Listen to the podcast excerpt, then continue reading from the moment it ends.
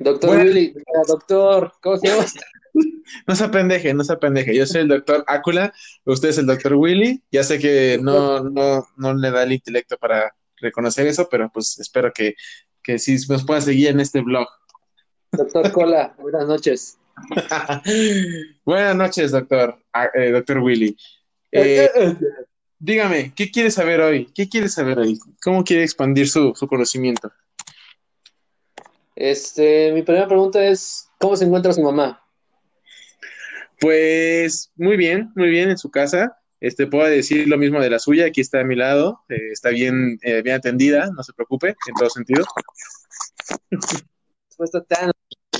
me sorprende su, capacidad para dar respuestas nunca antes escuchadas, doctor. Es, una joya escucharlo. Ya sé. Es que cuando, cuando las personas preguntan lo mismo por mucho tiempo, pues ya sabes cómo responder, ¿no? Entonces, eso se lo debo, señor, eh, doctor Willy. Pues eso, eso pensaría yo, pero no, no, no parece ser así, doctor. La, originalidad sigue brillando por su ausencia. Lo sé, lo sé, pero no borramos a nuestros eh, escuchas con sus problemas este, con su mamá. Entonces, eh, sus mommy issues, no se preocupe. Vamos a dejarlos para otro podcast. No, señora, tranquila. Le dije que ahorita tranquila, señora. Ok, ok. Tenemos un tema muy interesante hoy, muchachos. Así es, ninguno de los otros ocho o nueve ha estado tan interesante como este. ¿Por qué? ¿Por qué, señor, señor Muy sencillo, eh, para empezar, este es final de temporada. Queríamos comentar eso, este es el último capítulo de esa primera temporada. Eh, tenemos planeado ya la segunda temporada, pero con una temática completamente distinta. Entonces, eh, creímos que esta era la mejor manera de cerrar esta, esta primera eh, interacción con la audiencia, ¿no? Para pasar a otras cosas. Así es. Sí, les agradecemos su paciencia, les agradecemos la sintonía que han tenido con este podcast, pero pues todo lo bueno tiene un final, ¿no? Y esa temporada número uno, por decir algo, ha sido excelente. No sé si ustedes lo hayan apreciado así, si no, pues qué mal gusto. Y entonces, este, así vamos a cerrar con esta, con esta plática breve que tenemos a continuación. Doctor Willy, Muchas gracias por haber compartido micrófonos esta temporada, pero es hora de evolucionar, ¿verdad? Es hora de cambiar de temas y ya no echarle tanta caca a la vida. pero antes de que dejemos de echarle caca a la vida. Creo que la, segunda temporada será un poco más relajada en ese sentido, ya, ya no será tan clavada en contextos sociales sobre cómo estamos haciendo mal las cosas, sino en un concepto mucho más enfocado en el arte eh, entonces creo que va a ser muy, muy enriquecedora y muy, muy entretenida para nuestros cientos de miles de, fans. Exactamente. Todo Afganistán estará muy complacido con el siguiente tema que tenemos. Nuestros fans eh, de Medio Oriente van a estar muy, muy felices, ¿verdad, doctor? Ellos y sobre todo los, los, este, los de Centroamérica, que son los más leales, por alguna extraña razón, no sé por qué, pero nos ha ido bastante bien ahí. Viva AMLO, así es bueno, Comenzamos una vez con, el tema para no seguir perdiendo el tiempo. Llevamos tres minutos sin decir absolutamente nada. Bueno, pues creo que si se aventaron una temporada, tres minutos no son nada para nuestras escuchas, pero adelante, usted que tiene tanto, usted que está tan ávido de parlotear, de, presenta el tema, por favor.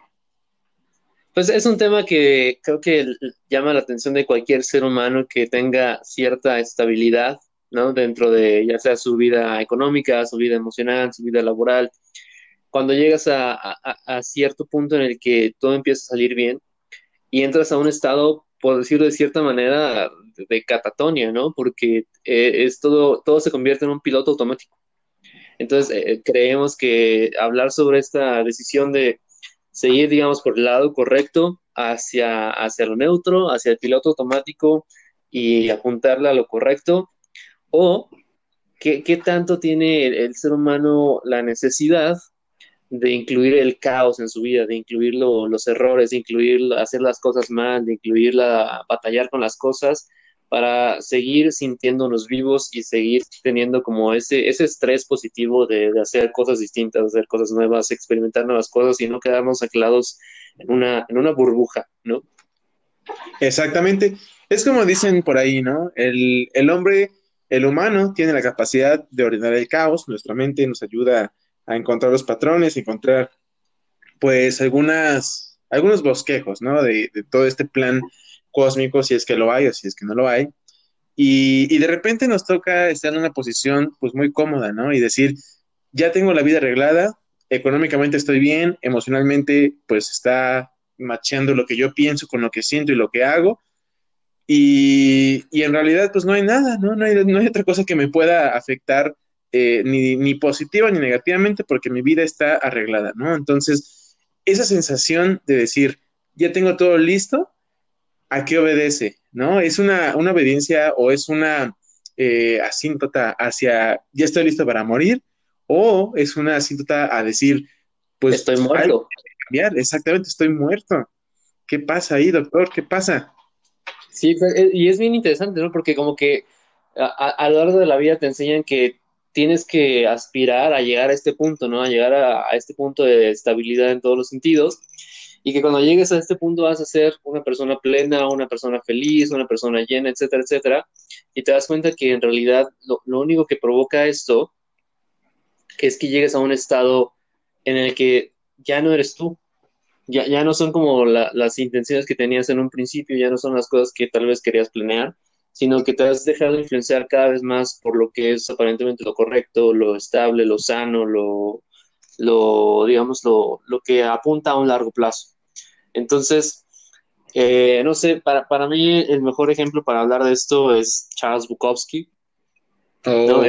el, el, legendario Charles Bukowski que decía, todo me caga, ¿no? Odio a todos, todo, todo está mal. Yo lo único que quiero es emborracharme con el salario mínimo que tengo y escribir, porque no, no quiero llegar a ese a ese estatus uh, aceptado, digamos, ¿no? Por los demás. Y cómo eso fue lo que hizo que él eh, fuera más allá, ¿no? De, de, de, ese punto de disrupción, es decir, yo no voy a cambiar nunca lo que creo que tengo que hacer y eventualmente algo tiene que suceder y eso significó años de sufrimiento, años de hambruna, por decirlo, años de una mala vida, pero que uh seguían dándole como ese motivo, ¿no? Para hacer lo que él buscaba, que era ser escritor. ¿Y cuántas personas deciden dejar eso de lado? Por ejemplo, un sueño, decir, pues vale más la pena la, la estabilidad y vale más la pena cierta comodidad a, arriesgarme y adentrarme en esa vida. Puede ser tan compleja, pero prefiero dejarlo un poco de lado. Exactamente, y fíjese, acaba de decir algo muy importante, ¿no? Eh, este personaje, Charles Bukowski, prefiere una vida, pues, artística, una vida expresiva, antes de todo el mainstream, ¿no? Que podía, eh, que podía rodear a un artista de ese calibre, ¿no? Y aquí hay algo importante, ¿no? Entonces podemos pensar, si todo está cómodo, si todo está hecho, ¿qué tanto eh, personas que tienen una, eh, ¿cómo le gusta? ¿cómo le gusta decirlo? Si tiene una, una situación muy, muy, muy, muy cómoda, ¿no? Pues sí que está confortable, ¿no? Detiene el proceso del arte porque sabemos que los artistas que más han eh, impactado en la sociedad han sido artistas que están totalmente fuera de cualquier estereotipo, que están fuera de cualquier comodidad social, cualquier estatus de, de, gloria entre los, este, los, los, las personas comunes, ¿no? y que precisamente por eso pueden, este, pueden eh, incursionar, ¿no? Con su propio estilo, porque es algo totalmente en contra, es un, es un impacto social que cambia todo, ¿no? Sí, eso es lo que hace que valga la pena su contenido, ¿no? Y también cuidar como esa, esa honestidad de disrupción, ¿no? Por ejemplo, creo que son universos completamente distintos, por ejemplo, hablar de, alguien como Bukowski, que de verdad era una persona amargada, enojada, que no, no, no, te podías acercar a él prácticamente porque criticaba absolutamente todo y tenía una existencia llena de resentimientos y esos resentimientos hacían que su obra fuera tan única con alguien, por ejemplo, como Dalí o como Warhol, ¿no? Que sus personajes fueron creados, que en realidad ellos no tenían esa disrupción con la sociedad, sino que crearon un personaje que tuvieron una disrupción con la sociedad para poder a partir de eso ser considerados como los, los foráneos, por decirlo, ¿no? Los, las personas que no encajaban, pero no era en realidad su, su origen, no era en realidad su, su núcleo como persona, sino que vieron que era la manera de, de poder vender un producto y crearon un personaje, ¿no? Entonces e, es un mundo de diferencia entre ese tipo de arte, ¿no? Y ese tipo de personas, obviamente. Exactamente, y aquí, por ejemplo, cabe mucho, ahorita que estábamos en, en pláticas pregrabatorias, estábamos platicando de, de, David Bowie, ¿no? Entonces también este, este personaje, ¿cómo cae?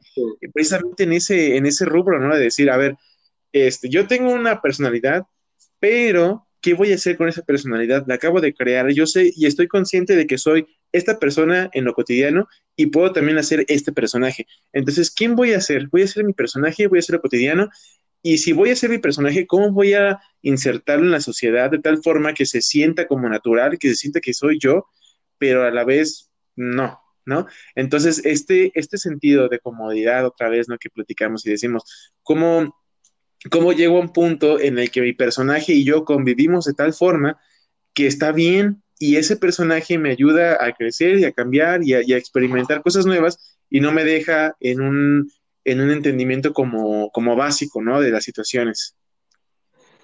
Sí, creo que el, personaje específicamente de, Bowie es bien, es bien distinto, ¿no? Porque a pesar de que es, es, digamos, una serie de personajes que él fue creando a lo largo de su carrera, ¿no? Disco con disco él iba evolucionando, él iba cambiando, sí se sentía como un poco más esa manera orgánica que de trasfondo había una persona queriendo expresar algo de manera sincera, ¿no? Y lo que hizo fue crear esos personajes para poder darle pie a esas expresiones artísticas que quería, pero seguía siendo completamente eh, el foráneo, ¿no?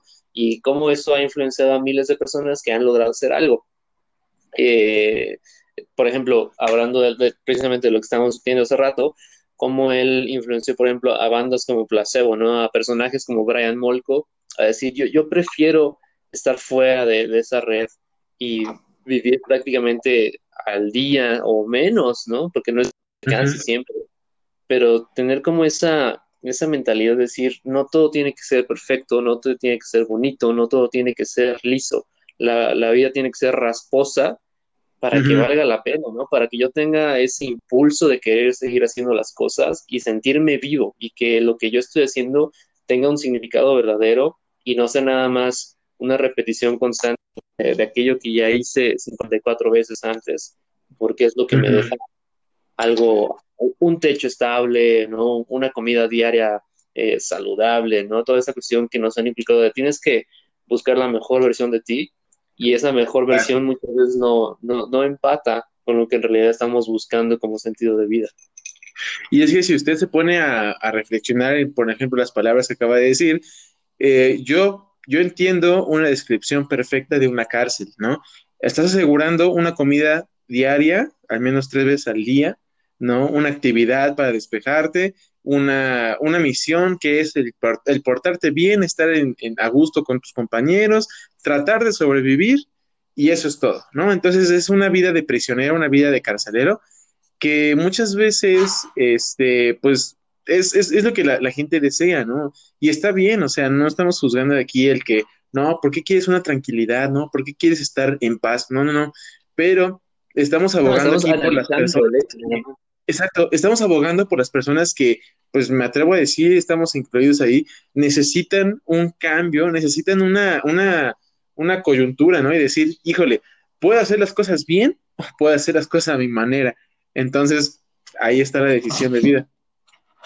Sí, y, es lo que estábamos hablando precisamente ahorita, ¿no? decir, bueno, si, si las cosas están marchando bien, ¿no? Si tienes esa estabilidad, digamos, en, en, un círculo de tu vida, ¿no? Completando todos los aspectos que ya hemos mencionado, ¿qué, qué tanto es válido, ¿no? Decir, bueno, si, si todo está marchando, digamos, de manera orgánica, eh, bien, por decirlo de una manera, ¿qué tanto yo introduzco el caos simplemente para, para, salirme de eso, ¿no? Y para crear un obstáculo nuevo y para decir, bueno, a ver, ¿cómo voy a resolver esto? ¿O cómo me salgo de aquí? ¿O qué pasa si creo este obstáculo nuevo, ¿no? O sea, crear algo que sea un reto, que, que sea como un reto más allá de lo cotidiano, que sea más allá de, de lo que ya estamos acostumbrados, simplemente por el hecho de, de sentir esa experiencia. O sea, ¿qué, ¿qué tan válido considera usted que pueda hacer eso o qué tan egoísta puede ser? O inmaduro o maduro. Híjole, está bien difícil la pregunta, ¿eh? Está muy difícil porque... es una cuestión de, de, de panorámica personal. Creo que no hay respuesta correcta o incorrecta aquí, ¿no? Es nada más como decir, puede ser por aquí, puede ser por allá. Porque lo que platicábamos hace rato es, bueno, si, si tienes esa estabilidad a nuestra edad, por ejemplo, ¿no? Que eh, estás entre los 29 y 31 años Entonces dices, bueno, si alcancé esta estabilidad y así va a ser el resto de mi vida, ¿cuál va a ser la emoción del resto de mi vida, no? Si sigo haciendo como las cosas por el patrón correcto, ¿cuál va a ser, eh, cuál van a ser los raspones que me voy a llevar que tendría que ser lo que todo humano experimenta a lo largo de su vida? Exactamente. Es que, como dice, ¿no? No hay respuesta correcta. Sin embargo, yo me atrevería, me aventuraría a, a definir que sí hay una respuesta por la cual hay que irnos, ¿no? Si nosotros establecemos una cierta ruta, ¿no? De decir, mira, esto, este camino es seguro, este camino es, ya está caminado, este camino ya tiene este, ciertos logros y objetivos hechos, entonces, pues camina por aquí, ¿no? Nos estamos perdiendo de una esencia que es el, el, ser humano, el errar, el estar haciendo las cosas mal, que en, que en realidad, mira, no hay, no hay este, no hay aprendizaje en el acierto, eso lo sabemos. El aprendizaje está en el error, ¿no? Entonces, ¿de, ¿de, qué me sirve tener una vida perfecta, tener una vida socialmente aceptable, socialmente responsable, si en realidad como persona no estoy aprendiendo nada, ¿no? Entonces, no estamos diciendo, o bueno, sí, la verdad sí estamos diciendo que si tú tienes ganas de cagarla, pues que no cagues, o sea, neta, o sea, no, no hay pedo porque en realidad no hay, no hay such thing as cagarla, ¿no? I don't know, ¿Qué, ¿Qué, opina usted, doctor? Se me sale lo bilingüe con estas cervezas y estas copas. Sí, es esa idea, ¿no? Es decir, creo que estamos ya muy, me atrevería a decir, mal acostumbrados a esperar prácticamente una, una medalla al final de nuestras vidas, ¿no? Decir, bien, lo hiciste bien, te mereces el mérito a haber tenido un, un trabajo estable toda la vida, ¿no? Como antes sucedía, digo, ahorita ya no pasa por la cuestión este, social y laboral que estamos atravesando, pero antes cuando te jubilabas, ¿no? Que te daban un reloj de oro porque hiciste todo bien y cumpliste 50 años en la misma empresa y nunca te equivocaste. Y, y, creo que estamos eh, asumiendo que la vida también va por ese lado, ¿no? Que, que, al final tienen que darte un premio por haber hecho todo bien. Cuando al final lo que decides, pues llegué como pude llegar, ¿no? Llegué arrastrándome, llegué eh, rompiendo las cosas. Es como cuando te dan un juguete y no lo quieres que se de tu caja, ¿no? Para que se mantenga intacto. Entonces, esa no es la función, ¿no? La función es madrearlo y ensuciarlo y ver lo que pasa y ver cuánto aguanta. Entonces, creo que también un poco por ahí la cuestión de la vida, pero toda esta cuestión mediática nos ha vendido la, el concepto de, no, todo tiene que ser perfecto, todo tiene que ser armónico, todo tiene que ser eh, casi casi feliz. Y si Exacto. no, has equivocado, ¿no? Entonces regrésate porque también es ese miedo a, que te juzguen por no ponerte por ese camino, pero la vida al final tendría que ser algo que digas, wow, qué viaje, ¿no? No, no, no entiendo cómo llegué aquí, pero llegué, ¿no? O sea, y listo, aquí está lo que me sobró y aproveché absolutamente todo lo que pude, desgasté todo lo que tenía que desgastar y, qué gran experiencia tuve, ¿no? No, no me conformé con, con una cotidianidad. Ya decía por ahí la ley, no sé si recuerda esta banda mexicana, este, en la canción Aquí, ¿no? Entonces, este, ya es, literal, exactamente, llegar a ese punto y, no saber cómo llegaste, ¿no? Es como, es, la, vida debe de ser como una borrachera. Ya pasó lo que pasó, no supiste cómo pasó, pero ahí está, ¿no? No puedes escapar de los hechos y, listo, ¿no? Em, muchas veces obedecemos a este sistema funcionalista que te dice, tú eres una pieza de ajedrez. Y muchas veces creo que eh, en las primarias, en secundarias, prepas, en todo, en algún momento escuchamos esta, esta frase de nuestros profesores y, que nos decían, ¿no? La vida es un ajedrez. Tienes que saber mover, tienes que saber jugar, tienes que saber la estrategia, cuando en realidad no, más bien nuestro sistema económico, nuestro sistema social, ese sí es un juego de ajedrez. La vida no, la vida está totalmente separada de todo aquello que pensamos que es una cotidianidad, ¿no? Que es una realidad absoluta y, es muy difícil para nosotros, para las personas en general, aceptar la responsabilidad que conlleva el elegir y la responsabilidad que conlleva el vivir en sociedad, el vivir individualmente y el vivir en, una separación total de, lo que significa una, una, este, una comunidad, ¿no? Sí, exactamente. Es como si nos impusieran eh, eh, el mismo camino o la misma meta a absolutamente todos, ¿no? Y que nos digan todos los seres humanos pueden llegar a este punto, pero estamos partiendo del centro de un círculo y nos dicen, tú tienes que llegar aquí. Entonces, el 99% de las otras posibilidades que existen las ignoramos porque así decidimos hacerlo, a pesar de que las tenemos ahí, ¿no? Por ese miedo de decir, no, es que, ¿qué tal si, qué tal si la gente dice que eso está mal? O sea, voy a perder esta seguridad, ¿no? Mientras más seguro tienes las cosas o mientras más seguro crees que tienes las cosas, más te aferras a ellas y entonces también más vives por miedo a perder las cosas que por las ganas de ganar otras cosas, ¿no? Entonces eso es bien interesante. Esa estabilidad lo único que es ese miedo, ¿no? Miedo a perder lo, poco o mucho que vamos logrando.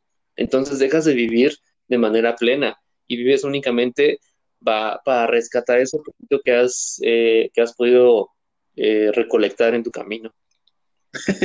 y e, eso es bien curioso, exactamente, porque te hacen creer que tu vida no ha valido, ¿no? Entonces está bien, está bien este, fuerte decir, híjole, no, pues nada más has convivido con tu, con tu hermano, has convivido con tu mamá, has convivido con las personas y ya, no has hecho nada. ¿Por qué? Porque no tienes un posgrado, porque no tienes una carrera, porque no tienes un buen trabajo, porque no eres una persona influyente, no eres nada para nuestra sociedad.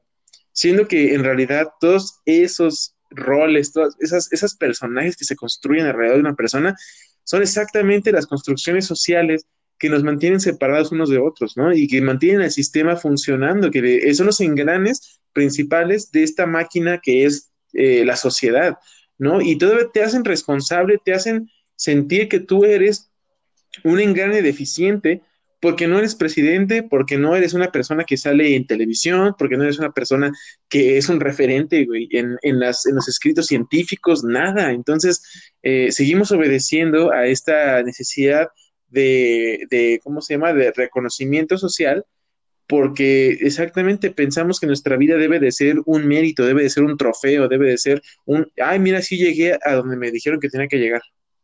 Exactamente, ¿no? Tienes que ser alguien, eh, digamos, deseable, ¿no? Tienes que ser alguien que la gente quiera imitar, tienes que ser alguien que, que, que la gente admire. Y, si no eres admirable para un gran nicho de personas, entonces se te cataloga inmediatamente como un fracasado, ¿no? Entonces, eh, eh, viene esta, me recuerda mucho a, a Chabela Vargas cuando decía, a mayor libertad, mayor soledad, ¿no? Entonces también viene por ahí decir, pues mm, prefiero estar en, en, cierto grupo, pero sé que no voy a estar solo, ¿no? Entonces prefiero eliminar esta parte que me hace sentir vivo de verdad y que me hace experimentar cosas nuevas y que me hace querer eh, buscar una, una, revolución dentro de mí con tal de sentirme como con esta seguridad, ¿no? Eh, lo vamos viendo a lo largo de la historia, ¿no? A lo largo de la historia la, libertad se ha perdido porque la gente prefiere pertenecer al grupo antes de, de quedarse solos y sentirse libres, porque la libertad también implica asumir responsabilidades. Entonces, Exactamente. Ese es el, gran dilema, ¿no? ¿Qué tanto nos atrevemos a asumir nuestras propias responsabilidades y a pagar las consecuencias de lo que estamos asumiendo?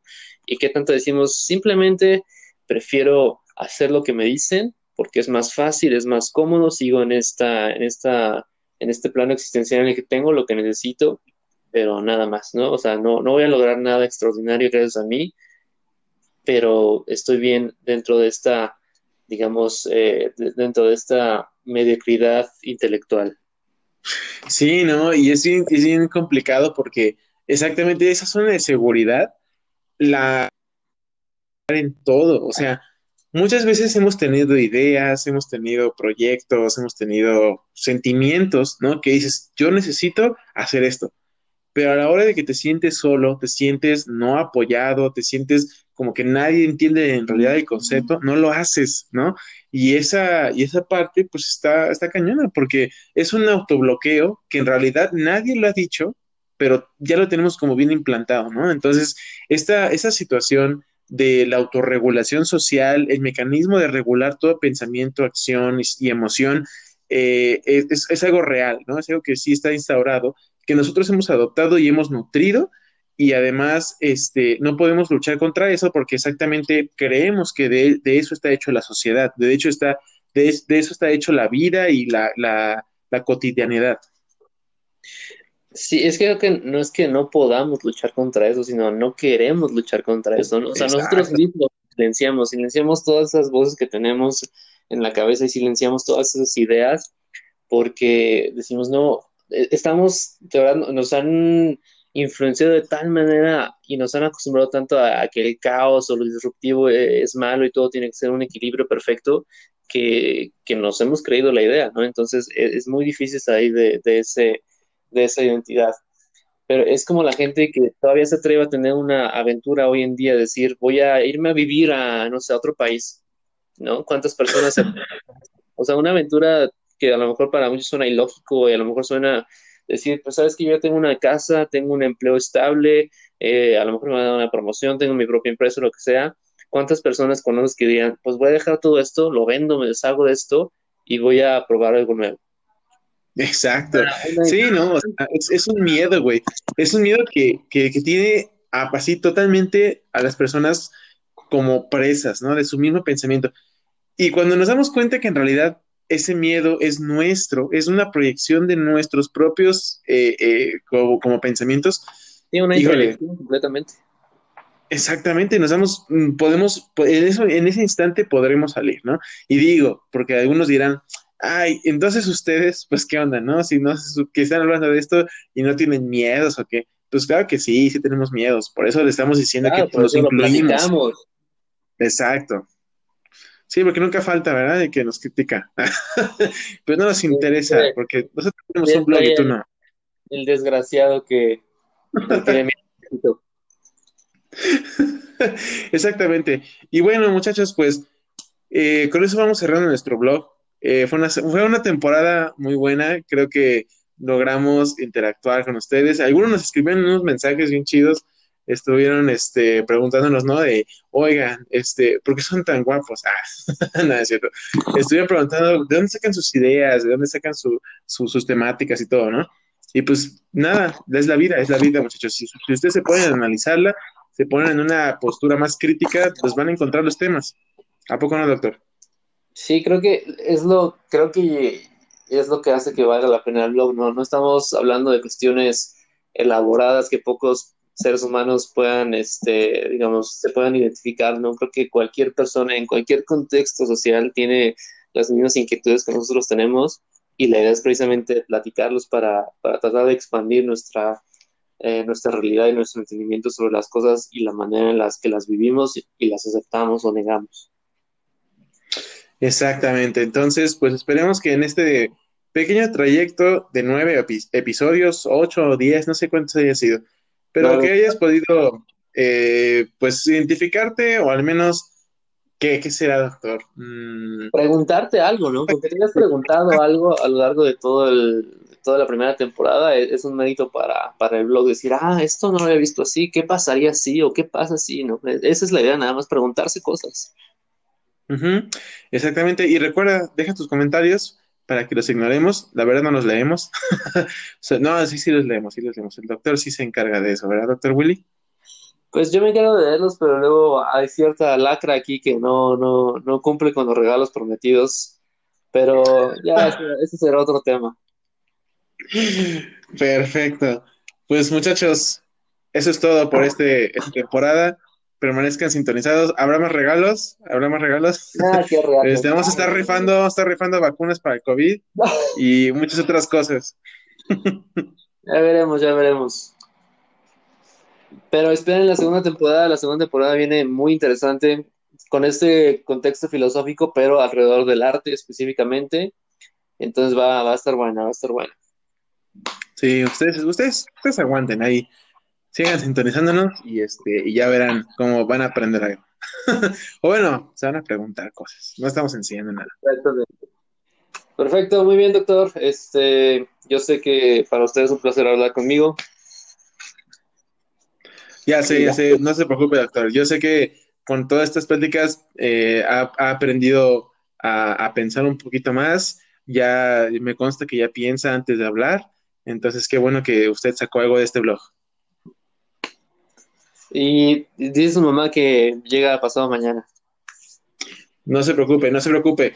Ya sé que usted tiene problemas con, este, con mommy issues, entonces este, yo lo respeto desde la psicología, lo profesional, desde el, desarrollo humano, yo lo respeto y así es mi amigo, no se preocupe. Sí, sí, solo escuché bla, bla, bla. Pues es que no entiende esas palabras, pero no lo juzgo.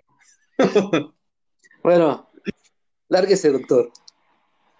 Usted váyase a revisar si ya comían sus perros. Perfecto. Bueno, muchachos, see you en temporada 2. Próximamente. No la esperen. Bye.